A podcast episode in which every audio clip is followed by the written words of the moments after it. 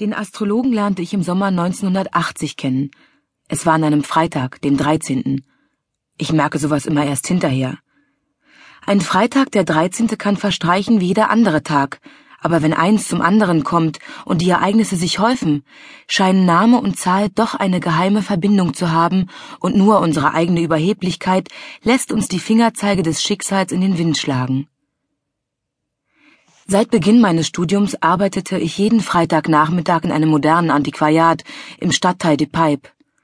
Dort war wenig Betrieb und ich konnte in Ruhe ein Buch lesen oder die Zeitungen durchblättern. Zeitungen lese ich nie, ich blättere nur darin herum.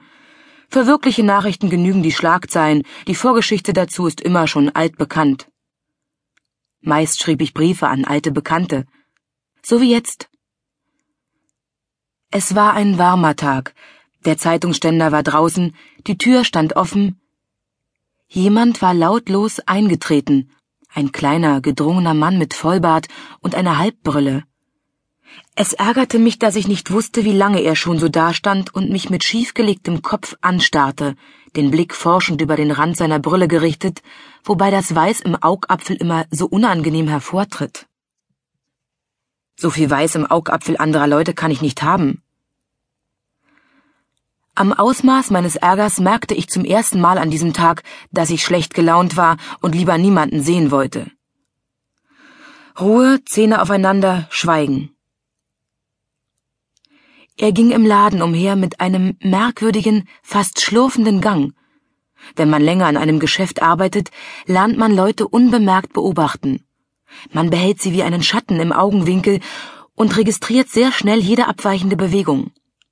Klauen wäre allerdings das Letzte, was ich ihm zugetraut hätte. Sein ganzer zögernder schiefer Gang war viel eher der eines scheuen Tieres als der eines Menschen, der seinen Mut zusammennimmt, um zuzugreifen. Die Bücher sah er sich kaum an. Wenn er vor einem Regal oder einem Tisch stehen blieb, spürte ich, dass er nachdenklich prüfend zu mir hersah, als fragte er sich, wo er mich schon einmal gesehen hätte. Ich schaute auf, geradewegs in sein Gesicht und fragte, ob ich ihm behilflich sein könne. Die Frage brachte ihn ganz aus der Fassung. Unerwartet viel Bewegung kam in seinen Körper und er schüttelte heftig den Kopf. Nein, nein, sagte er, als schnappe er nach Luft. So viel Verlegenheit ist unerträglich. Ich lächelte ihm kurz zu, damit er sich wieder beruhigte. Nur keine Aufregung. Kusch, sitz, mein Freund. Nervöse Menschen können plötzlich sehr aggressiv werden.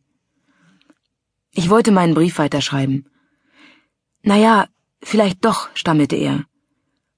Er habe vor ein paar Wochen hier in der Gegend in irgendeiner Buchhandlung, er glaube in dieser, wisse es aber nicht mehr genau, jedenfalls irgendwo in die Pipe ein Buch über Van Gogh in der Auslage gesehen, und nach diesem Buch sei er jetzt auf der Suche.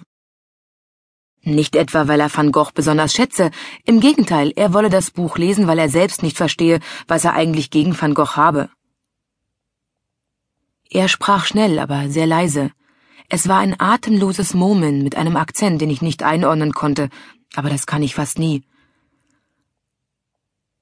Falls wir es haben, steht es dort, sagte ich und wies auf das Regal links von dem Tisch, an dem ich saß. Ah, sagte er und schaute gutwillig in die angegebene Richtung. Dann warf er mir noch ein paar fragende Blicke zu und blieb unschlüssig stehen. Was wollte er? Seine Geschichte hatte merkwürdig geklungen, aber schließlich kann man mit jedem x-beliebigen Stunden lang über das Für und Wider von Van Gogh diskutieren, und dazu hatte ich keine Lust. Mit gekrümmtem Rücken ging er an meinem Tisch vorbei, ein trockener Geruch streifte mich. Er stand jetzt einen Meter von mir entfernt, das Gesicht dem Regal mit den Kunstbänden zugewandt. Schütze Skorpion, sagte er. Stimmt.